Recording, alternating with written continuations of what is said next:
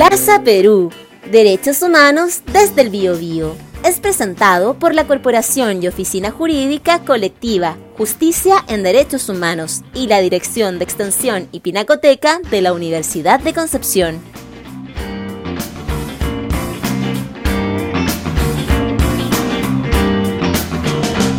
Buenas noches, buenas tardes o buenos días, dependiendo a qué hora nos estén escuchando. Estamos una vez más acá reunidos en Plaza Perú, Derechos Humanos desde el Bio, Bio. Les habla Pablo Torres, miembro asociado de la Corporación y Oficina Jurídica Colectiva. Y en esta edición me acompaña don Rodrigo Castillo, licenciado en Ciencias Jurídicas y Sociales y miembro asociado de la Corporación y Oficina Jurídica Colectiva. También tenemos hoy día a la doctora Amaya Alves, quien es la ilustrísima presidenta de nuestra corporación y oficina, y por supuesto a nuestro invitado del día de hoy, que es don Roberto Pino Almeida, flamante egresado de la carrera de Derecho y además uno de los ganadores del primer concurso de, de cortometrajes organizado por la Academia de los Emmy Awards, que ha ganado el premio Young Creative Awards que fue creado precisamente para descubrir, reconocer y motivar al talento joven de todo el mundo y a la vez crear una conversación global sobre la paz. El día de hoy, primero darle las muy buenas noches a todos. ¿Cómo están? Muy buenas noches, Pablo. ¿Cómo muy buenas noches. Un gusto tenerles por acá. El día de hoy tenemos un tema especial que se sale un poco de la tónica que solemos hacer en nuestros programas, pero sin embargo está imbuido de cultura y derecho, que es lo que nos, nos mueve en este caso. Don Rodrigo, por favor, si nos puede introducir el tema de hoy. Así es, Pablo, el tema del día de hoy eh, se sale un poco a los temas de contingencia que abordamos habitualmente en, el programa, eh, pero obviamente es sumamente interesante, es algo que, nos interesaba mucho abordar desde la perspectiva de la cultura y quisimos abordarlo em, viendo un género del arte, eh, que es la cinematografía, ¿no? el cine, em, y su vinculación con el abordar temáticas de derechos humanos. ¿Qué vínculo encontramos entre el cine, los derechos humanos, su promoción, la exposición de temáticas de, vulneraciones a los derechos humanos a lo largo de la historia y todo aquel recorrido que em, a, a, lo largo del último siglo y inicios de este ha eh, acompañado tanto al, cine como a los derechos humanos. Es por eso que, como bien señalaba Pablo, tenemos hoy día un entrevistado muy especial, a Roberto, y quisiéramos comenzar eh, conversando eso con Roberto, ¿no? El tema de cuál es este vínculo, cómo ve él en, este siglo de historia del cine, cómo se ha eh, concretado, en qué, en qué materia se visualiza esta conexión entre el cine y los derechos humanos. Roberto, tienes la palabra muchas gracias. Muy buenas noches a todos. Eh, mira, gratamente te puedo decir hoy en día que por casualidades de la vida llegué a trabajar a, la cinematografía y también al, tema de los derechos humanos, algo que nunca creí hace, por ejemplo, cinco años atrás. Pero me he encontrado, al menos hoy en día, con que, al menos dentro de la industria cinematográfica, existe un espacio cada día más grande para los temas de derechos humanos. Ahora también uno podría decir al contrario de esta opinión, aquello también eh, vislumbra un clima hostil en nuestro mundo, puesto que cada vez existen más historias ligadas a violaciones a los derechos humanos en el mundo. Pero lo que sí ha sido bueno que al cine desde sus comienzos le ha dado cabida a, a esta temática, aunque debo decir, personalmente creo, siempre más ligado al tema del documental. Pareciera ser que el documental siempre ha estado más cercana a a, los derechos humanos más que la ficción. Aunque tampoco debemos desconocer de que existen autores de que su carrera prácticamente la han sustentado sobre esto, como por ejemplo se me viene a la mente Ken Loach, que es un director eh, de inglés, es un director cuya película, su última película que se denomina Yo soy Daniel Blake, ahora está en Netflix, le está yendo muy bien. Es una película que ganó la Palma de Oro en el Festival de Cannes, un festival francés, por tanto, yo creo que es una de las películas que es como el punto culmine, por así decirlo, o el, punto central de cómo una película, por ejemplo, de derechos humanos, con escaso presupuesto, sobre una temática del problema a nivel ya de infraestructura del propio Estado inglés, llega a ganar uno de los festivales más prestigiosos del mundo. Yo creo que es claro que hoy en día existe una apertura mayor a, esta temática eh, como decía, no solamente en el documental, lo cual creo yo es maravilloso.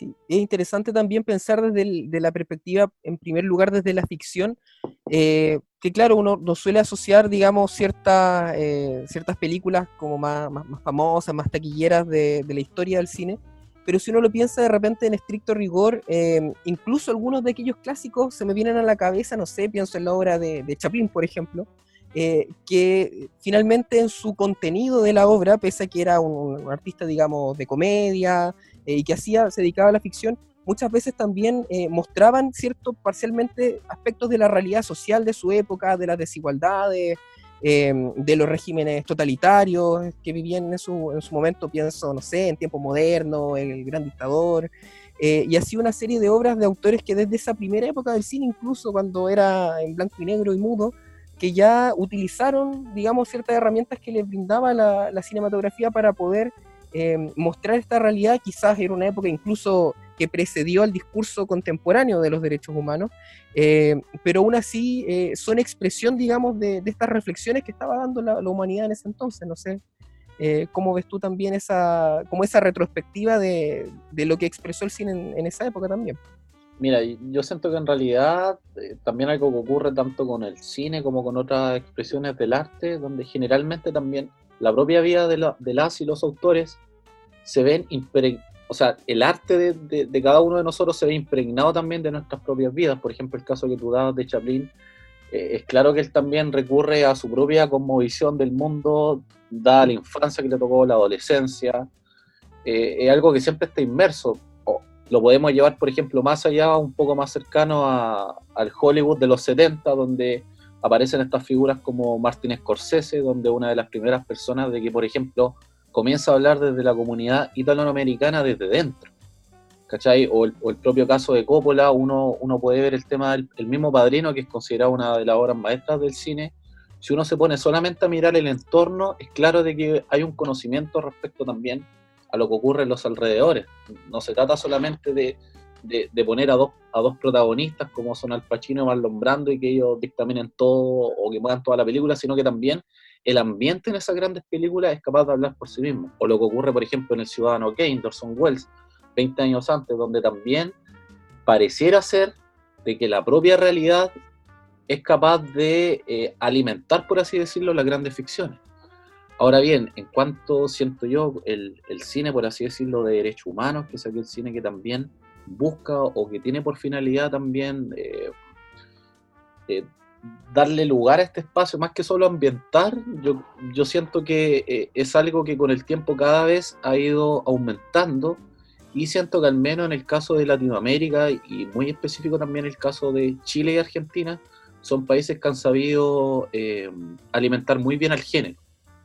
Al menos personalmente yo siento que en Chile gran parte de la obra del cine chileno está sobrealimentada por eh, los derechos humanos, por las temáticas sociales. Eh, yo lo veo como algo bueno, no lo veo como algo malo. Creo que hace dos años o tres años anterioridad, prácticamente las temáticas sobre derechos humanos era algo ya que se llegaba a cuestionar en el cine chileno, hasta que de repente, por ejemplo, apareció el estallido social. Eso es algo que, por ejemplo, anoche hablaba con una, con una, chica que se asoció al, proyecto, una nueva productora que tenemos, que ya trabaja en, es ficción y ahora se interesó en el documental y ella, por ejemplo, me comentaba eso, o sea, dentro del ámbito cinematográfico, las temáticas sobre derechos humanos estaban empezando a ser un poco discriminadas, por así decirlo, porque ya habían demasiado. Pero sin embargo, eh, luego de lo que ocurrió en octubre, nos dimos cuenta de que lamentablemente siguen las puertas abiertas para seguir contando este tipo de historias. Y es algo que ha estado desde el comienzo. Solo que yo siento que con el paso del tiempo, si bien en un comienzo las ficciones se, alimentaron demasiado de la realidad, de los problemas sociales, luego con el paso del tiempo también el cine se ha puesto un poco más superficial, por tanto estas temáticas han dado, se le ha dado más lugar al género documental que por así decirlo a la ficción. Ahora también, no sé, una opinión personal, pero por ejemplo también yo soy de aquellos que ya no quizás también influenciado por el hecho del trabajo que estoy haciendo, pero trato de no hacer esta distinción entre el documental y la ficción. Para mí simplemente son películas, esa es la cuestión. Y, quizás estoy diciendo un poco redundante, pero yo siento que al menos el cine pasó por una etapa de, retroalimentarse del, de, los contextos sociales, de la problemática social, luego ha pasado por una etapa de superficialidad que yo creo que viene desde la época del 80 en adelante, de las grandes superproducciones, pero superproducciones ambientadas ya en, en cuestiones más comedia romántica, eh, grandes películas de acción que aparecieron en los 80, eh, a darle pie prácticamente al documental para que se hiciera cargo de aquello de que la ficción comenzó a renegar. Y más aún te puedo decir de que, por ejemplo, hoy en día existen grandes autores de la cinematografía, como el caso de Werner Herzog, que es uno de los pilares del cine documental del siglo XX, como también hace poco una opinión que dio el propio Alejandro González Iñárritu, que es uno de los mexicanos y directores de cine más premiados de todos los tiempos, donde él señalaba de que prácticamente la ficción se está agotando. Estábamos llegando al punto donde la ficción se está hablando cada vez de lo mismo. Siempre se está, las películas siempre hablan de lo mismo y pareciera ser que el documental del cine de derecho humano está o puede llegar a sorprenderte con alguna historia que tú no te imaginas. Eh, me pasó hace prácticamente dos años que descubrí un documental que hablaba sobre eh, la problemática social que vivían aquellas personas que tienen que vivir y trabajar dentro de la industria textil en la India. Y, claro, era impresionante ver por dentro una fábrica, eh, las personas enlodadas prácticamente en su trabajo, viven y comen en el lugar de trabajo, y son realidades de que raramente ves, creo yo, el cine de ficción se hace cargo. Y si uno conociera ese contexto, yo creo que cumple con todas las reglas para poder, por ejemplo, crear una historia ficticia a través de eso. Eh, no sé si alguien quiere agregar algo más, quizás estoy redundando mucho. Creo que, es importante destacar lo que dice Roberto en el sentido de que eh, de alguna u otra forma la producción cinematográfica siempre ha estado ligada a lo que se vive en, en el momento. O sea, no es casual, como decía Roberto, que en Chile haya tanta producción relativa a la vulneración de derechos humanos. Es una consecuencia de la propia cultura que hemos creado. Y en ese sentido yo vería con buenos ojos la, la proliferación de documentales, porque en definitiva yo entiendo que hay un paso que se está dando y es con relación al espectador. O sea, tenemos un espectador que hasta cierto punto puede estar un poco harto de lo que es la mera diversión y pasa a buscar información en casi todo lo que hace. También se ha visto mucho en plataformas que ya no son cinematografía, pero siguen siendo producciones culturales como es YouTube. O sea, el enfoque ya está pasando de la mera diversión a dar información, aunque sea sobre un contenido entretenido, digámoslo así. En ese sentido yo creo que, es destacable eh, este cambio cultural que se está dando y sobre todo creo que es importante verlo en América Latina, porque si bien uno puede hablar generalmente de eh, concursos europeos, por ejemplo, o productores que son del, del otro continente, digamos, América Latina, con su propia historia, no es ajena a toda esta producción cultural. Mira, eh, yo quería comentar de que, por ejemplo, el caso de Chile, eh, sin duda, no sé, el, el, último granito que nosotros tuvimos en la producción fue Mujer Fantástica por ejemplo, Mujer Fantástica, o sea, yo siento que el gran don que ha tenido Sebastián Lelio y su co-guionista, que Gonzalo Massa, es que ellos dos o tres años antes de que los temas sociales llegaran a explotar, como ocurrió con, con la temática trans en el cine y en el mundo en realidad, ellos prácticamente vislumbraron una historia de que finalmente terminó liderando esa etapa mundial, al menos dentro de la, de la cinematografía. Por tanto, ahí, por ejemplo, tenemos el caso de un autor que quizás sin quererlo y buscando contar una historia desde una perspectiva individual, terminó nuevamente, eh, en este caso, tratando una temática social y de derechos humanos. Por tanto, uno podría decir, es claro de que posiblemente todos los artistas, en realidad yo siento, todas las personas de nuestro país se ven de cierta manera influenciadas por aquello, lo cual es claramente una consecuencia de un proceso tan terrible que vivimos en Chile, que fue una dictadura de la cual hasta el día de hoy estamos sufriendo las consecuencias, ya sea a nivel de violencia física como también a, nivel de violencia estructural. Entonces, es, claro que, por ese lado em, existe una, una influencia. Ahora, por ejemplo, no sé, uno cuando se pone a investigar los festivales extranjeros, por así decirlo, los grandes festivales, salvo en el caso de Estados Unidos y de los Oscars, la mayoría de los grandes festivales tienden un poco a darle un, un carácter especial al cine de derechos humanos. Existe un respeto por el cine de derechos humanos y yo creo que eso también nos puede llevar a hablar qué es lo que caracteriza una obra de derechos humanos, porque podemos hacer una película sobre un caso en específico, pero quizás con esa película no queremos más que solo ganar premios. O quizás con esa película queremos lograr, por ejemplo, un cambio legislativo. O por ejemplo, con esa película eh, queremos impactar solamente a, la persona que está, haciendo, que está protagonizando esta historia. Yo creo que a veces ocurre dentro del cine de derechos humanos de que existen grandes historias que finalmente tienden a transformar la sociedad luego de su producción. Se me viene a la cabeza, por ejemplo, el caso de una película de Herzog que eh, es sobre una, una señora que es, sorda muda, es ciega y sorda muda, y eh, les digo el nombre al tiro, porque antes que se me olvide, y por ejemplo, en el caso de, de Herzog, esa película terminó eh, ocasionando un cambio legislativo en el país respecto a la situación de las personas que tenían problemas a la, a la, a la visión se llama El País del Silencio y de la Oscuridad, del año 1971. Es, una película preciosa. Y ahí, por ejemplo, podemos ver también eh, el cine de derechos humanos desde una perspectiva quizás un poco más fantasiosa, porque es igual algo que caracteriza el cine de, de este señor.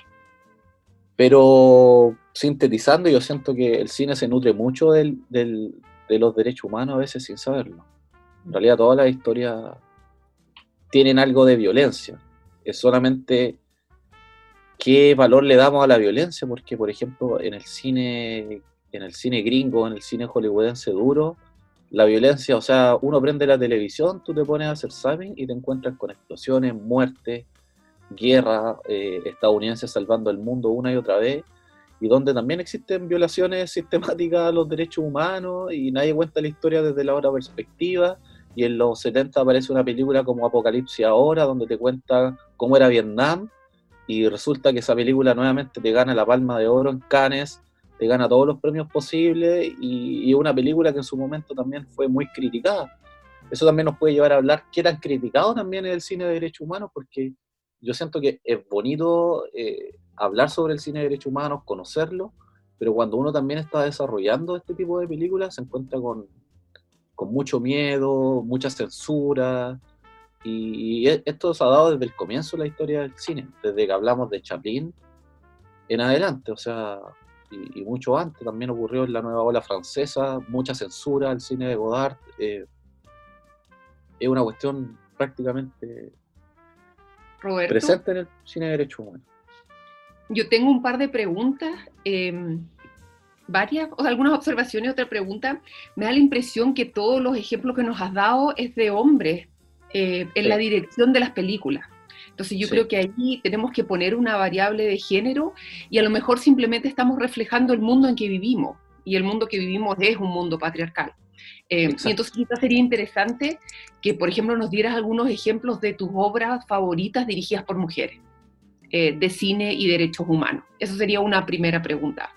Lo otro que te quería decir es que si no estás de acuerdo que el cine en derechos humanos de alguna forma como que democratiza la temática, porque el, arte a veces se le, ha, eh, se le ha criticado por ser elitista y a lo mejor una parte de la disciplina del arte efectivamente solo le hablaba a algunos pero parece que cuando habla de derechos humanos, en el fondo nos toca a todos y generalmente a los más vulnerables, porque son quienes generalmente ven sus derechos conculcados en primer término. Entonces no sabía si este es un proyecto, no sé si lo habíamos dicho antes, este es un proyecto de extensión eh, de la Universidad de Concepción, de la cual yo soy eh, académica. Y entonces me parece que la universidad en ese sentido también tiene una obligación eh, de hablar de los temas que le interesan a las personas hoy y entonces, cuando hablamos de cine y derechos humanos, estamos hablando de una temática realmente transversal. Y entonces quizás la pregunta sería el desafío eh, de cómo abordarlo realmente, dar, dar los nombres de temas que nos parezcan, qué es lo que te ha llamado más la atención, cuál ha sido la película que te marcó. Y aquí va mi tercer comentario, es si no te parece que a veces las obras en el lugar del cual tratan no siempre son tan famosas o tan exitosas, porque a las personas les cuesta darse cuenta que esa vulneración tan grave finalmente está ocurriendo frente a sus ojos. O sea que de alguna manera el cine también tiene la, eh, el objetivo o la función de hacer luz, de mostrar una vulneración gravísima. Eh, estoy pensando, por ejemplo, en una película como La Colonia, que no fue exhibida en Chile, cuando las violaciones ocurrían aquí a unos, a unos cientos de kilómetros y no fue exhibida en ese minuto en Chile, entonces habría que preguntarse eh, si no queremos ver. O estoy pensando, por ejemplo, en, los documentales de Patricio Guzmán, eh, porque nunca realmente hemos, hemos eh, le hemos dado el lugar que tiene en ese cine que en otros lugares es claramente yo diría hasta reverenciado, porque no hemos hecho el trabajo a lo mejor de enseñar, estoy hablando como académica, de enseñar desde el cine. Comentábamos hace unos minutos que en otros países hay asignaturas de cine y derecho. ¿Por qué tú piensas, en el fondo dedicándote a ambas disciplinas, que esto no ha tenido lugar en la formación de las escuelas de derecho? Eh, y vuelvo porque en Mujer Fantástica a mí me impresionó la actuación de Daniela Vega y pienso que bien ganado tiene ese Oscar y entonces a lo mejor ahí hay un trabajo que hacer en, reivindicar el rol que han tenido las mujeres en el cine eh, de derechos humanos. Mira, al menos como antecedente histórico, cabe precisar de que, por ejemplo, el cine en su mayoría, lamentablemente, siempre ha estado desarrollado por hombres. Son, por ejemplo, yendo al, a los premios más conocidos de la Academia del Oscar, nunca se ha premiado mejor dirección una mujer. Eso es una cuestión, es una deuda histórica, o sea, han existido directoras, Ida Lupino, por ejemplo, que fue la primera mujer que realizó un thriller en los 50, que son hitos importantes y, que jamás fueron concedidos. El caso de Agnes Varda, que finalmente terminó recibiendo un premio especial su trabajo nunca fue tan reconocido, pero eso también es parte de su propia obra. Ahora, sin embargo, no sé, yo quiero agregar un dato que a mí me parece muy importante, de que, por ejemplo, dentro del cine existe un área que es denominada el montaje, que es la edición. El montaje, a mi juicio, es una de las variantes más importantes y que está ligada íntimamente con la, con la dirección. En los comienzos del cine, el montaje estaba entregado a las mujeres. Estaba entregado a las mujeres porque era una, era una labor de recorte manual de las cintas y luego de unirlas. Pero sin embargo, ¿qué, terminó ocurriendo? De que hoy en día yo podría decir de que las montajistas más importantes de la historia del cine son mujeres. Tenemos delante, por ejemplo, rememoraba el caso de Scorsese, su montajista tiene más premios que ella, o sea, más premios que él. Eh, ella se llama Telma eh, creo que, que son los dos apellidos y donde ella, por ejemplo, ha, tenido una labor fundamental en lo que el cine posterior a los 70, todos le atribuimos la grande importancia al director, que en ese caso, como reiteraba, era el señor Scorsese, pero gran parte de, la forma en la cual se ha expresado su cine ha pasado por el tiempo y los ojos de ella.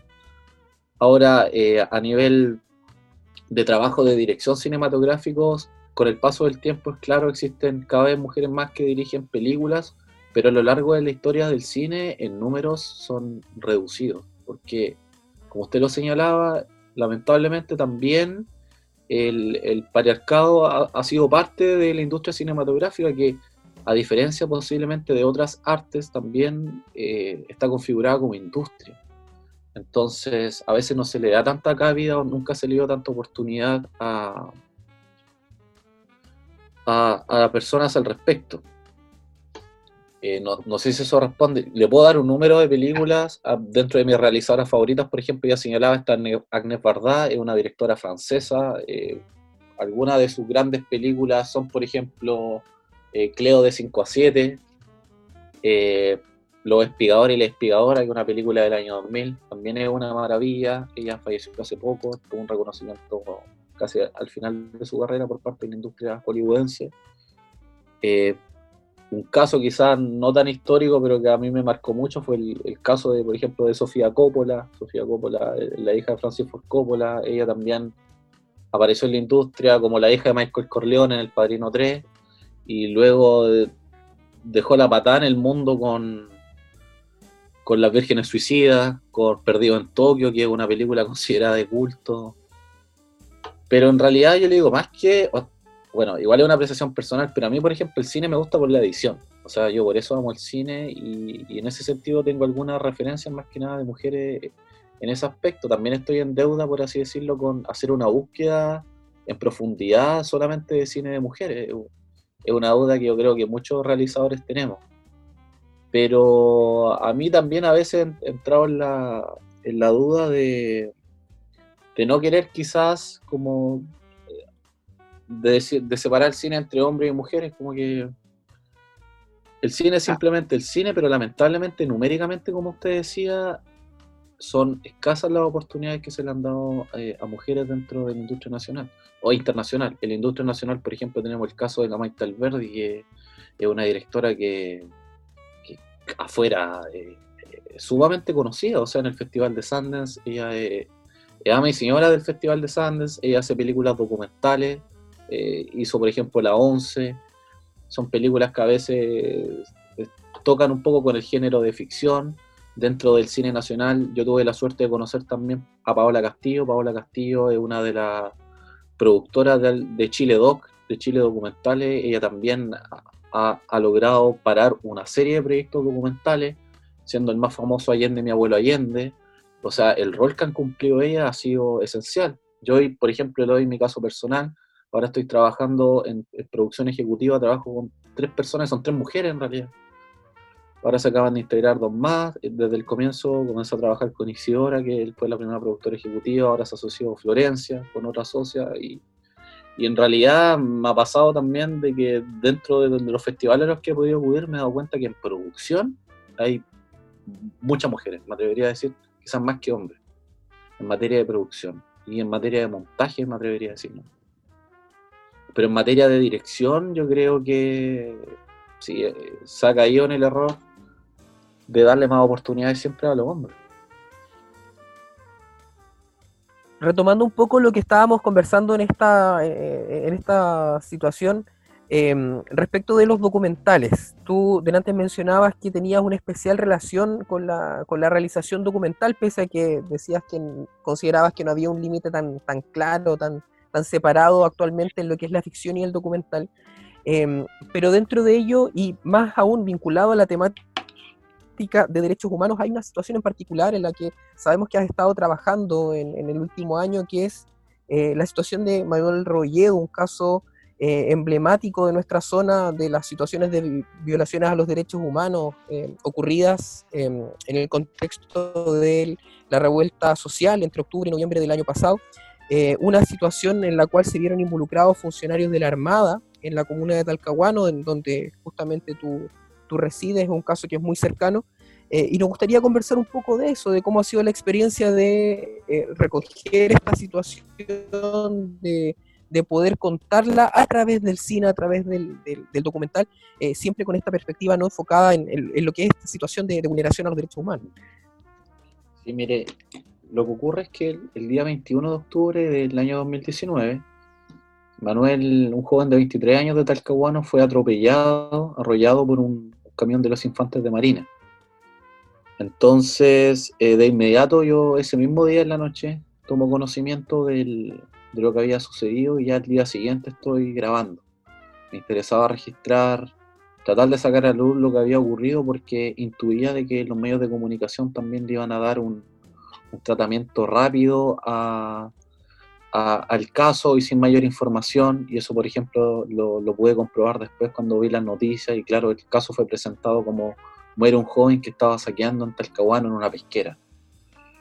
Y desde ahí comienza este recorrido por el caso de Manuel Rebolledo. Eh, siempre doy las gracias también a la familia, de una familia que me permitió a mí y al equipo poder registrar este caso. Eh, hoy en día, eh, desde la perspectiva jurídica, eh, la persona que, la persona que está inculpada por el, por el crimen de Manuel fue formalizada por un cuasi delito de homicidios. Eso se mantuvo hasta que finalmente eh, hubo un cambio de abogado y el profesor de la Universidad de Concepción, don Marcelo Villena, tomó el caso y presentó una querella por homicidio. Porque cuando uno puede ver las imágenes, por ejemplo, que hay en el proceso, es más que claro de que no fue un mero accidente de tránsito. Y ahora estamos a la espera de una reconstitución de escena que para mí siento que va a ser, o siento que para toda una diligencia esencial y que va a permitir eh, al fiscal, espero, una recalificación por homicidio antes de adentrarse en el juicio propiamente tal. Y eh, claro, eh, como te señalaba con anterioridad, eh, ya con un equipo más estable hoy en día, estamos con mejores cámaras, con mejores instrumentos a cuando yo empecé.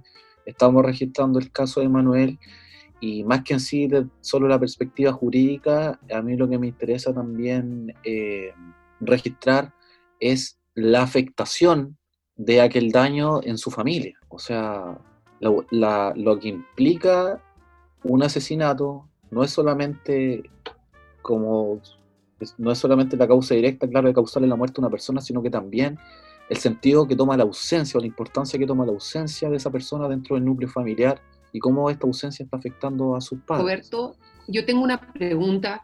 Eh, tu perspectiva como en el fondo un, egresado de derecho, futuro abogado, esperamos muy pronto, eh, ¿cómo, ¿cómo, afecta lo que haces eh, como a la vez director del documental? O sea, ¿de qué modo tu eh, conocimiento del derecho, tu formación como abogado incide también en tu, en tu trabajo como cineasta? En este caso específico de Manuel Rebolledo. Mire, en realidad yo siempre quise mantenerme un poco al margen del caso. Siempre creí que también que el caso iba a seguir un buen curso, que los abogados iban a presentar la querella. Em, y, finalmente, también gracias al conocimiento que pude obtener en la, en la universidad, pude ayudar, creo, un poco a la familia porque hubo un momento terrible donde a ellos se les ofreció un acuerdo reparatorio por parte de sus abogados esos abogados le habían prometido a ellos que iban a interponer la querella en diciembre, llegó enero, llegó febrero, estaba a punto de cerrarse el, primer plazo dictaminado de cuatro meses y finalmente yo ya ahí tuve que explicarle también a la familia, eh, gracias a este conocimiento de derecho penal, lo que estaba sucediendo, qué había que hacer. Y, de cierta forma, lamentablemente, quizás para un director que no quiere inferir en la historia, tuve que hacerlo porque yo sentía que por sobre la hora estaba el, bien de esta familia y también por la dignidad de Manuel. Y claro, tuve que tener una injerencia directa y también ustedes me ayudaron, llamamos al profesor Villena y él tomó el caso y de inmediato se interpuso la querella porque yo creo que si no este caso hubiese estado más que cerrado. Así que claro que este conocimiento me, me sirvió quizás sin quererlo, esta nunca fue la intención, pero finalmente el conocimiento también terminó haciéndome inferir en esta historia. No sé si tienen alguna otra pregunta. Em, sí, eh, quizás eh, poder comentar también, eh, Roberto, cuáles son las perspectivas que ahora se vienen en el caso tanto de Manuel como en el, como en el documental mismo y cómo van un poco de la mano el futuro eh, de lo que es la situación judicial de, la persecución y, castigo a, los responsables del, asesinato de Manuel con eh, la realización de, esta obra, cuándo verá la luz, eh, quizá la gente se está, se está preguntando cuando nos escuche, cuándo van a poder conocer un poco este material también y, contarles cómo va a ir ese proceso de la mano. Mm. Mira, yo creo que la semana pasada, no, la semana antepasada hubo una audiencia en la cual se dictaminó un nuevo plazo, o sea, se aumentó el plazo dos meses más. Eh, conversando con el abogado de, la familia, eh, pareciera ser, por lo que ha señalado, de que se va a seguir extendiendo este plazo, porque se tiene que realizar la diligencia de reconstitución de escena. Tienen que leer al imputado, hay que eh, conseguir unos vehículos militares, hay que hacer prácticamente la escena de nuevo, lo cual también es algo que yo quiero registrar en totalidad, desde lo que más pueda. Me interesa que la gente que vea después este material pueda apreciar realmente lo que pasó, pero esta vez reconstituido por la justicia, pero por lo que está pasando por la pandemia, yo creo que al menos el juicio va a comenzar el otro año. Porque debemos recordar que puede extenderse la investigación hasta dos años, entonces yo creo que van a seguir postergando esto. Y otra cosa, además, por ejemplo, a veces yo hablo con don Manuel y la señora Luisa, que son los padres de Manuel, ellos están muy preocupados, a veces tienen miedo de que el juicio no se llegue a realizar, uno también ahí tiene que explicarles cómo son las cosas. Yo también les he aconsejado a ellos que esperemos la reconstitución de escena, vale la pena esperar, yo creo que después de la reconstitución de escena, yo creo en realidad, eh, viendo de un aspecto más bien positivo, yo siento que eh, va a haber una recalificación por homicidio, porque hasta el momento la familia va por una querella con homicidio, pero la fiscalía va por un cuasi delito, entonces es bastante la diferencia.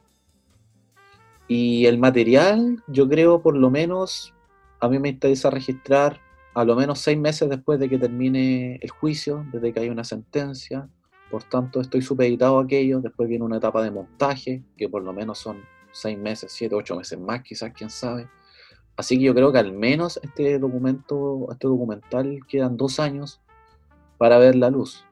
Eh, ¿Hubo un apuro en algún momento? Sí lo hubo, pero también gracias a que las cosas a veces parecen funcionar, eh, hoy en día ya se están abriendo posibilidades a poder negociar con mercados extranjeros. Estamos tratando de lograr una comproducción con otro país. Ahora se, se asoció una nueva productora, una productora que igual ha hecho películas grandes. Ella participó, por ejemplo, en Aquí no ha pasado nada, Alejandro Fernando Almendras, que es la película sobre el caso Larraín, una película que fue premiada en el extranjero. Entonces, de a poco se va sumando gente que se interesa en este material. Y mira, y por ejemplo, la, la la Isidora, que fue la primera productora que se sumó al principio, y ahora la Florencia, eh, ella igual se han interesado por el material porque han visto de que aquí no pasó de que un día llegamos a grabar y después desaparecimos, ¿cachai? Aquí pasó que nos quedamos, yo me quedé, me quedé, me quedé, me quedé con la familia, porque yo siento que una película tiene que tener también el desarrollo de algunos personajes, independientemente que sea de un documental. Y siento que la experiencia de estar codo a codo con ellos, de grabarlos, viviendo estos momentos, eh, tiene mucho más valor, al menos creo yo, desde la perspectiva cinematográfica, que en dos años más ir a su casa y decirle, don Manuel, ¿me puede dar una entrevista? ¿Me puede contar todo lo que pasó? Yo quiero que el espectador sienta lo que es que a ti te maten a un familiar, que te lo mate un agente del Estado, que te vengan a ofrecer un acuerdo, que se intente cerrar, que no le den cobertura a los medios, que llegue una pandemia, que se postergue todo y que tú tengas que esperar y tengas que esperar una y otra vez. Y mientras tanto, trabajas en la nimita de tu hijo, tienes que seguir apoyando a tu otro hijo, la hija de Manuel sigue creciendo, ahora viene el cumpleaños de él. Eh, hace poco, por ejemplo, fue el día de la mamá, hablé con la señora Luisa, fue su primer día de la mamá sin su hijo, fue un día súper complicado para ella. Entonces, esas pequeñas cuestiones del día a día, yo siento que a este material le dan una importancia mayor. Yo no sé si este documental lo va a llegar a ver el imputado, pero si lo llega a ver el imputado o lo llegan a ver aquellas personas que dijeron, por ejemplo, en las declaraciones de que la familia había ido a baldear el sitio, o sea, se atrevieron a decir eso, a mentir, el día que ellos vean el documental, yo quiero que entiendan que la próxima vez que estén entre decir si matar o no matar a una persona, entiendan el daño que van a causar. Entonces yo siento que vale la pena seguir esperando y registrando eh, el material sin apuros.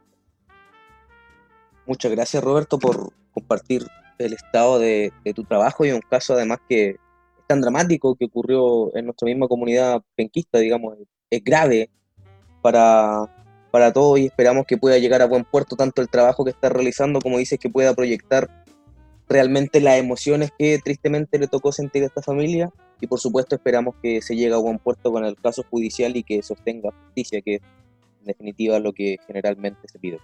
Muchas gracias.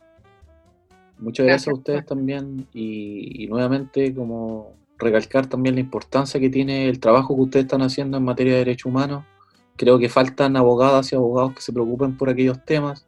A veces creo que se le da más importancia a temas más relacionados con un crecimiento en el patrimonio personal, pero de verdad que lamentablemente en Chile van a seguir habiendo don Manuel y señora Luisa en el futuro que les van a matar a los hijos, les van a matar a un nieto, y hay gente que el apoyo de, un buen abogado y una buena abogada marcan la diferencia totalmente. Así que muchas gracias por su trabajo también. gracias a ti, Roberto. Muchas gracias. Y nos encontramos ya en la segunda parte, después de esto, cuando lo escuchen editado y todo, así que van a poder seguir conversando un poco más de estos temas y, poder escuchar las recomendaciones que tenemos en el segundo bloque. Ah, ¿Puedo adelantar el nombre del documental al menos? Ah, ah adelante. Por, favor. El documental, y de, bueno, hay una anécdota que quizá yo no alcanzo a contar, pero se llama A mí me mató el Estado de Chile. Ese es el nombre que yo le puse. Es una sentencia, eh, hace un he tenido que discutir el nombre, pero es el nombre que yo quiero y me pasó, por ejemplo, en el Festival de Ñuble, que mucha gente llegó a ver pensando que era un documental solo por el nombre y estaba en un laboratorio de guion, así que se quedaron ahí haciendo fila, pero me di cuenta de que el nombre llamaba la atención.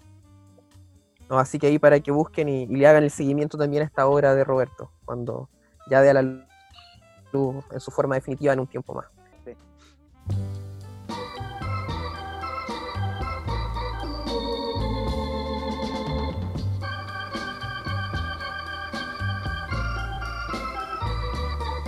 That's life. That's life. That's what all the people say. You're riding high in April, shot down in May. But I know I'm gonna change that tune. When I'm back on top, back on top in June. I said that's life. as funny as it may seem, some people get their kicks stomping on a dream. But I don't let it, let it get me down. Cause this fine old world, it keeps spinning around. I've been a puppet, a pauper, a pirate, a poet, a pawn and a king. I've been up and down and over and out. And I know one thing. Each time I find myself flat on my face, I pick myself up and get back in the race. That's life. That's life. I tell you, I can't deny it. I thought of quitting, baby but my heart just ain't gonna buy it. And if I didn't think it was worth one single try, I'd jump right on a big bird and then I'd fly. I've been a puppet, a pauper, a pirate, a poet, a pawn and a king. I've been up and down and over and out. And I know one thing. Each time I find myself laying flat on my face, I just pick myself up and get back in the race. That's life. That's life. And I can't deny it. Many times I thought of cutting out, but my heart won't buy it. But if there's nothing shaking come this here July, I'm gonna roll myself up in a big ball and die.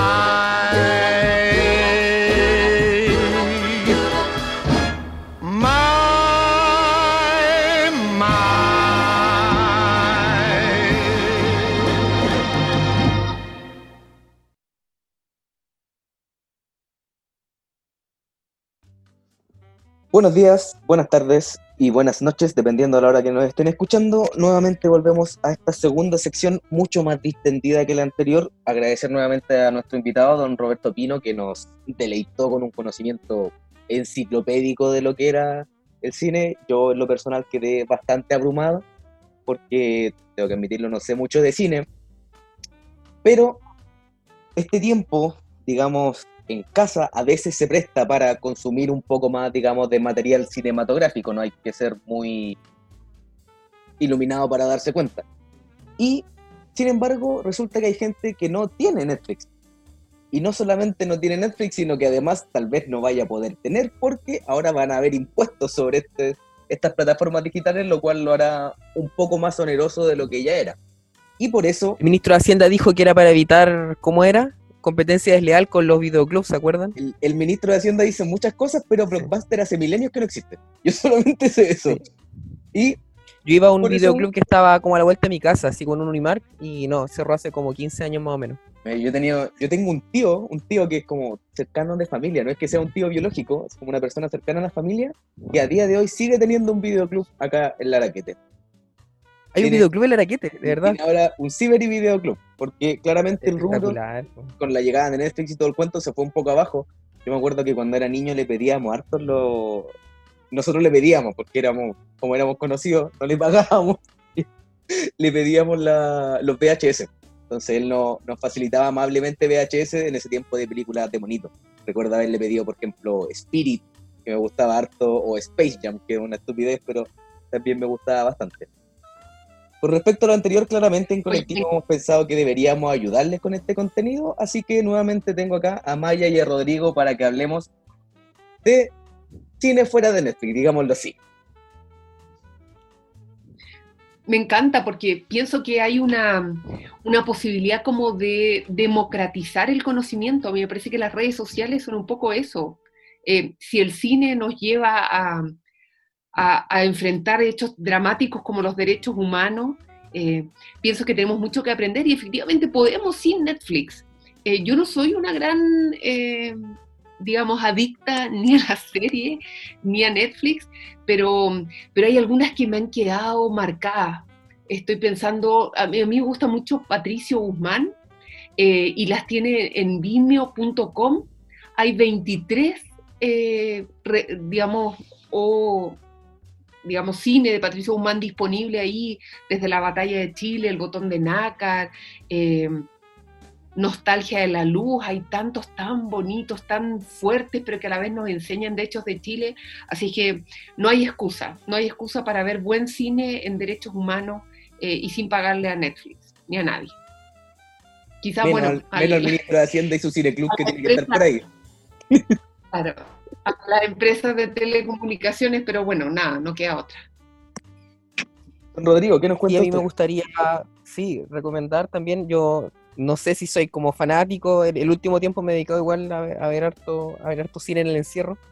Em, y una cosa que me gusta harto, como del, del cine histórico, más, más en ficción, yo soy mejor para, para ver ficción que documentales, em, son las películas como el año 60, 70, como esa ola importante que hubo del cine chileno, así como Raúl Ruiz, Aldo Francia, El Soto. Y me di cuenta hace un tiempo que están casi todas las películas en eh, la Cineteca Nacional y las que no uno se mete a una página que se llama cinechile.cl que es como una enciclopedia. Y ahí uno busca la película y te redirige a su vez a la página donde están, si están en la Cineteca Nacional por ejemplo, ahí me encontré, estaban las de Aldo Francia, estaba El Paraíso de mi Amor, eh, Ya no basta con rezar, son películas como de principios de los años 70 y que son interesantes porque eh, están hechas como las películas italianas antiguas, ¿no? es que el cine italiano como los años 40, 50 est- estaban con un estado, el país después de la guerra y todo un estado tan deprimido que empezaron a mostrar como escenas de la vida cotidiana y hacían como una mezcla de documental con ficción. ¿no? Estos, eh, digamos, directores Roberto Rossellini y otros, digamos, de esa época. em, y estos directores chilenos después de los 60, 70 empezaron como a imitarlos, pues, y mostraban como escenas cotidianas de la gente donde vivían las tomas de terreno, eh, la gente que trabajaba en las ferias, y Aldo Francia era uno de ellos. pues, Entonces, digamos, documenta todo lo que ocurría en los cerros de Valparaíso, en, el plano, en, las ferias del fin de semana. Y justamente, por ejemplo, en Valparaíso, mi amor, eh, casi la totalidad de los actores son, eh, no eran actores profesionales, digamos, eran lo- los niños, la gente que trabajaba, era gente, digamos, común y corriente de Valparaíso que él, digamos, hizo un casting entre la gente y eh, participaron de una película. Y ellos actuaron y son los protagonistas de la que se considera, digamos, alguna de las películas más importantes del, del cine chileno. Hay otras del Raúl Ruiz, por ejemplo, que la Cinemateca Nacional Francesa soltó hace un poco. Igual son bastante buenas, así que les recomiendo Cine Chile. Eh, si no tienen para Netflix o les aburre, porque igual el catálogo de repente es medio, medio monótono. Para series es bueno, pero para películas yo encuentro que no tanto. Así que ahí, denle una mirada, Cineteca Nacional, cine chileno bueno, contenido, digamos, social, histórico, em, súper interesante. Pablo. Yo tengo que admitir aquí que en realidad en materia de cine yo no me manejo. No, suelo ver muchas películas, así que yo me dedico más a consumir programas de cocina por YouTube. Ese es como mi, mi gran afición. Además que como me ha estado a tocar eh, mucho más en la casa, gracias a las maravillosas redes de Oficina Colectiva Justicia en Derechos Humanos, yo puedo trabajar desde mi casa, pero el resto de los miembros de mi familia no. Entonces a alguien le tiene que tocar cocinar. Por ello yo me he aficionado mucho a, a los programas de cocina por YouTube, particular al bueno de Álvaro Barrientos, que me ha permitido deleitar a mi familia, a veces sorprender desagradablemente a mi familia con algunas recetas. Quizás también, eh, como a la gente le gusta mucho las series, hay algunas que se basan justamente en temas de derechos humanos eh, y yo pienso que están muy bien hechas y vale la pena.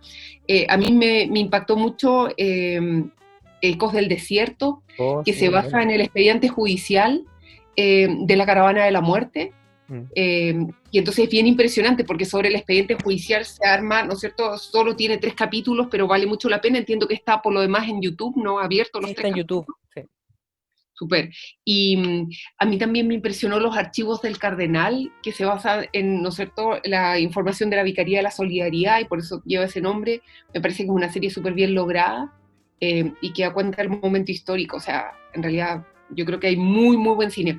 Roberto nos dejó pendiente la respuesta de por qué eh, no se enseña más sobre la base de documentales. Yo no sé si ustedes tienen una reflexión en eso, eh, porque en Chile no ha aprendido como disciplina cine y derecho seremos muy formales, muy cuadrados, eh, pensamos que si enseñamos sobre la base de, de un arte, a lo mejor vamos a perder eh, seriedad, ¿qué será? Eh, yo en particular, espero que ninguno de mis profesores me escuche. Igual tienen que saber que la doctora Maya fue mi profesora, así que un poco de trampa aquí. Eh, yo creo que el- el- la enseñanza del derecho peca mucho de ser cuadrada. Así como ver en qué sentido derecho y solamente derecho. Como que nada más que no fuera derecho pudiera aportarte a tu formación jurídica. Cuando, a mi parecer, ese es un error. O sea, no solamente eh, hablando de otra ciencia, sino que hablando de manifestaciones culturales. Claramente el cine de derechos humanos a veces es una reacción contra cosas que están escondidas a nivel judicial. Estoy pensando, por ejemplo, en, Spotlight, que es una película que relata eh, casos de abuso en contra de menores por parte de la Iglesia Católica. ¿ya? Entonces, ese tipo de, de escenarios a mí me dan a entender que hay una deuda que tiene eh, muchas veces la, digamos, la judicatura con la gente y que el cine se toma en sus manos y dice, oye, esto está aquí, esto existió. Una pega de, co- de reconocimiento. Oye, Roberto está con nosotros. Tenemos En de el- vuelta a don ¿Qué Roberto. Tenemos de vuelta a don Roberto Pino. Ahí está listo al audio. Tenemos que admitir que a veces hacemos estos programas con un poco de, de premura. Por eso no sabíamos si iba a volver Roberto, pero sí, Roberto, efectivamente te escuchamos y te damos las gracias por volver. estaba, estaba de incógnito escuchándolos. Está bien, está Oye, bien. pero, Que siento que hable Pero- mucho. pero que- ¿sabes qué es favor, raro? Es raro. escucharte. Es raro porque el arte vive en muchos profesores de derecho y, y hay profesores que han sido virtuosos, no sé, de la música. Eh, hace poco falleció eh, Juan José Chorber. y Él era un conocedor, pero eximio, por ejemplo, del jazz. Eh, y, y fomentó la creación de programas dedicados al jazz y se tocaba jazz en la facultad en buena medida por apoyo de él. Tenemos, por ejemplo, al profesor José Luis Díez, que toca y que fundó y que toca y que la, y que la apoya mucho la Big Band, ¿no es cierto? Que es una banda de jazz conocida. Entonces, ¿por qué no le hemos dado ese mismo espacio al, al cine? ¿Alguien tiene alguna hipótesis? Yo conocía de la, de la existencia igual del Cineclub como un grupo intermedio de nuestra amada facultad de Sí, Derecho. sí. Cineclub daba hartas películas, conocí- eran bien conocedores de cine ellos. Y exhibían en la facultad. Pero Sí, ¿por qué no? igual de repente, Usted dice como realizadores de que sean creo que falta como abogados. ese salto. Claro, O sea, que pase a formar parte de una asignatura de la malla curricular. claro, de un análisis académico de- del tema, claro. Mm. Así como, no, No sé, sé, mi- Roberto, cómo lo... Sí, yo, mira, creo que en la católica existe cine y, y derecho. Creo que ahí existe como, como ramo, como, como un ramo no, no principal de la carrera, pero sí como un complementario, creo que algo así. Pero en realidad yo creo que es porque, como decía Pablo, generalmente el estudio en el pregrado de Derecho es muy formal también, como que no, Muy No hay fome. espacio. no hay espacio para nada. Sí, yo creo que en, en realidad el- es un estudio que también te deja no con mucho tiempo para hacer otras cosas. Eh, así, por ejemplo, en, en cine yo solo conozco el caso de un director mexicano que se llama Carlos Reigadas, que él es abogado, Ujú, pero su primera película igual la hizo joven, como a los 29, 30 años, que es Japón, Claro. Pero es uno de los pocos casos que yo conozco. Otra persona que habla como de derecho, es alguien que yo nombré antes, que era Ken Loach. Pero él estudió derecho, se salió de derecho y luego entró a estudiar teatro. Eh, eh, eso suele pasar, pero es raro también ver esa como doble faceta como de, de derecho y cine. Aunque no sería malo también hacer un estudio en profundidad de ambos, creo yo, porque se encuentran muy, a veces siento que pueden estar muy relacionados, más aún que hay un cine como de abogados también, hay series de abogados, entonces igual Pero- es un tema que está presente. Yo me refería a cuánto se puede enseñar o aprender a través del cine. A lo Mm. mejor gastamos demasiado tiempo explicando cosas que una imagen, una, una, buena, una buena realización te enseñaría de manera mucho más, yo diría, emocional. ¿No será que el derecho lo hacemos demasiado o creemos que es muy racional eh, y no le damos espacio a las emociones que provoca, por ejemplo, el cine? Yo creo que Sí. sería mucho más efectivo la enseñanza de los derechos humanos sobre la base del cine que a lo mejor lo que uno puede explicar leyendo un tratado. Yo concuerdo totalmente con la profesora Maya y curiosamente hay acá una persona que tiene mucho que ver con la enseñanza de los derechos humanos que tal vez pudiera tomar este consejo. Tal vez. No digo que esté precisamente en esta reunión. No digo que haga clases en la facultad, tampoco digo que a los alumnos les caería súper bien que en vez de mandarle un trabajo latero les recomendaran ver una película. Pero Sí, puede quedar bueno. para la discusión de los oyentes. Hay, hay de repente casos limitados y hay profesores de repente que les gusta de repente la enseñanza de algunas ramas particulares del derecho, películas como históricas que, que hacen ver. Me acuerdo, por ejemplo, el profesor eh, Diego Rosa, no sé, de Derecho Laboral, para los que no lo conocen, siempre manda a Filadelfia como clásico, así. Ah, ya. Un típico caso, no sé, de, de este de, de Tom Hanks ahí que actúa con, con un por abogados. caso de discriminación laboral por, por VIH, claro, que ganó el Oscar y todo, tremenda película. Eh, y así de repente hay algunos que particularmente recomiendan algunas, algunas para ver, la profesora Tania Galgani, me acuerdo de Historia del Derecho, de repente mandaba también a ver unas series o películas. Podría ser mucho más el, el aporte que puede tener a, la enseñanza de, valores jurídicos, de los derechos humanos, de las reflexiones de filosofía en torno a la, a la justicia, a las leyes, al derecho, la utilización del, cine. Y eso no solamente para quienes estudian derecho, sino que para la generalidad de las personas, que es la, gran gracia que tiene el cine como arte de masas, ¿no? Una cuestión que llega mucho más fácilmente a, tanta gente.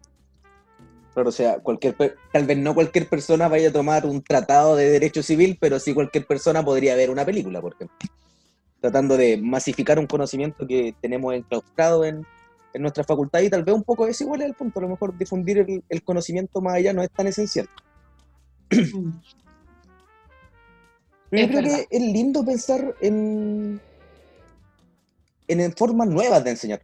Porque al final el, el conocimiento se puede transmitir de tantas formas y puede generar tan diversas reacciones en el educando, digamos, que me parecería excelente que algunas profesoras o profesoras de, de Derecho específicamente se tomaran, sobre todo en el tema de derechos humanos, del cine para poder enseñar.